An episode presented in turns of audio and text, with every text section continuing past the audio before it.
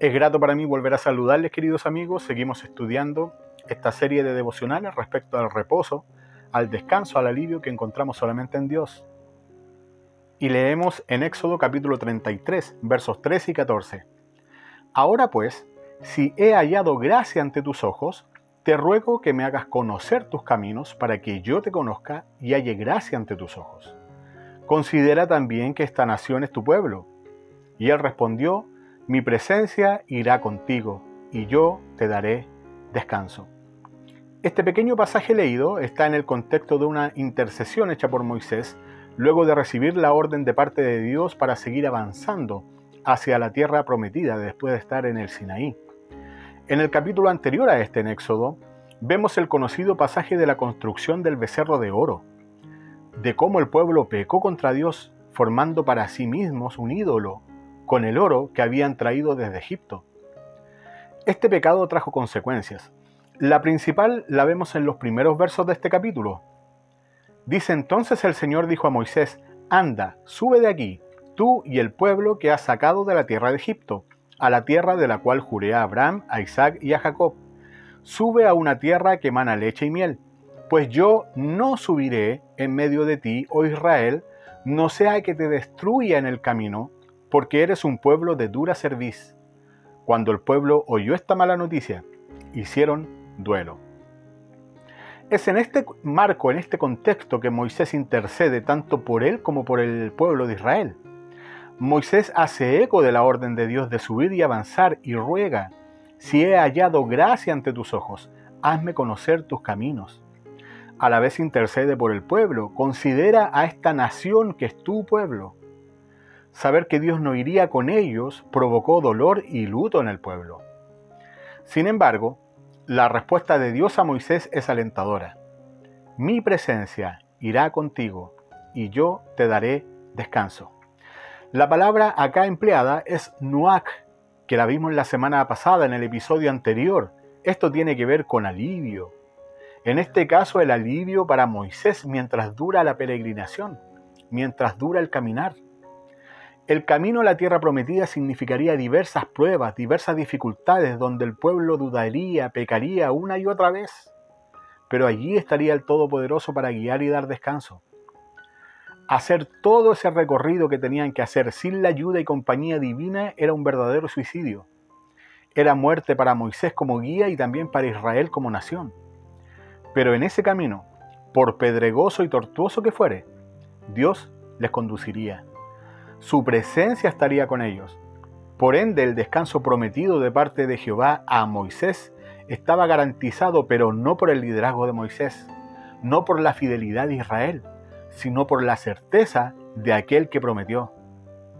Ese descanso no significó para el pueblo que no hubiese dificultades, sino que en medio de ellas Dios seguía obrando. Como vimos en el primer episodio, descanso para Dios no es inactividad de su parte sino la plenitud de disfrutar de su obra, de deleitarse en lo que está haciendo. Conocemos la historia del pueblo en el desierto. Sabemos que su peregrinaje fue acompañado de día por una columna de nube y de noche el fuego en el oscuro desierto. Sabemos también de la provisión divina a través del maná, a través de la carne, las codornices, a través del agua, entre otros cuidados que tuvo Dios del pueblo la verdad es que no hay tanta diferencia entre el peregrinaje de Israel y el nuestro. También encontramos dificultades y también luchamos con nuestra propia naturaleza. Jesús nos dijo que este camino no sería fácil. Leemos en el Evangelio de Juan, en el mundo tenéis tribulación, pero confiad, yo he vencido al mundo. Jesús jamás nos ofreció una vida cómoda según el estándar del mundo nunca nos prometió un atajo para evitar las dificultades. Lo que sí nos dio fue una esperanza para continuar el peregrinaje por este desierto. Y sabemos que ninguna de las dificultades o luchas que vivamos nos podrán derrotar. ¿Por qué? Porque al igual que el pueblo de Israel, no depende de nuestra capacidad, no depende de nuestras cualidades, ni de algún líder humano, ni de una congregación o una denominación sino que depende de la fidelidad de aquel que venció al mundo. Saber que nuestro Señor Jesucristo ya venció nos debe traer el mismo descanso que Dios prometió a Israel. Su presencia está en nosotros, sus hijos, y podemos caminar sabiendo que se está deleitando en la obra que Él hace en nosotros. La tierra de Canaán era solo una imagen borrosa y lejana de la tierra prometida, y el pueblo peregrinó por el desierto sabiendo y confiando en que no era ese desierto el lugar prometido, sino que debía levantar la mirada, ver más allá, hacia la promesa de una tierra que fluye leche y miel. Asimismo, tú y yo vamos por este desierto, donde es evidente que todo aquel que quiera imitar a Cristo tendrá problemas. Nuestra naturaleza caída es un impedimento a la hora de encontrar descanso en Dios.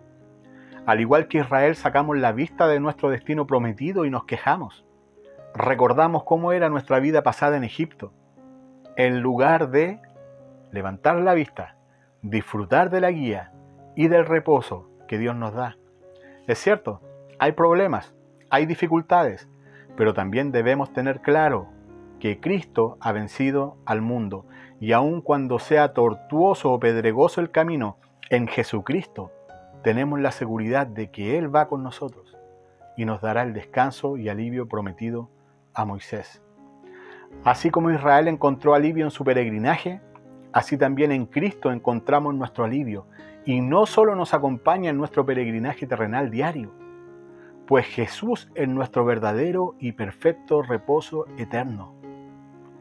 Un alivio que no se va a acabar cuando lleguemos a nuestro destino eterno, sino que se va a manifestar en plenitud cuando llegue aquel día. ¿Te parece difícil el camino? ¿Sientes que tus fuerzas decaen? ¿Crees que Dios es injusto por permitirte vivir cierta tribulación? Tal vez no estás descansando, tal vez no estoy descansando en la promesa de que Cristo va conmigo, de que Cristo va contigo y que Él está obrando en ti y será tu reposo eternamente.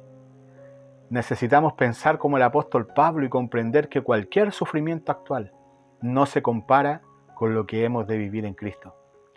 Un día disfrutaremos del descanso eterno en Él, allí donde ya no habrá dolor ni llanto, allí donde la presencia de nuestro Dios llenará todo, allí donde todo dolor que haya provocado el caminar de esta vida será dejado atrás para descansar en la presencia del Señor.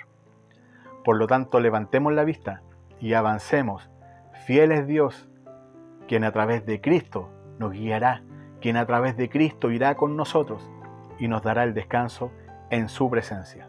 Vivamos con alegría el descanso eterno de la hora ya, pero todavía no. El descanso eterno que podemos vivir hoy, pero que un día será perfecto en Cristo y por la eternidad. Oramos.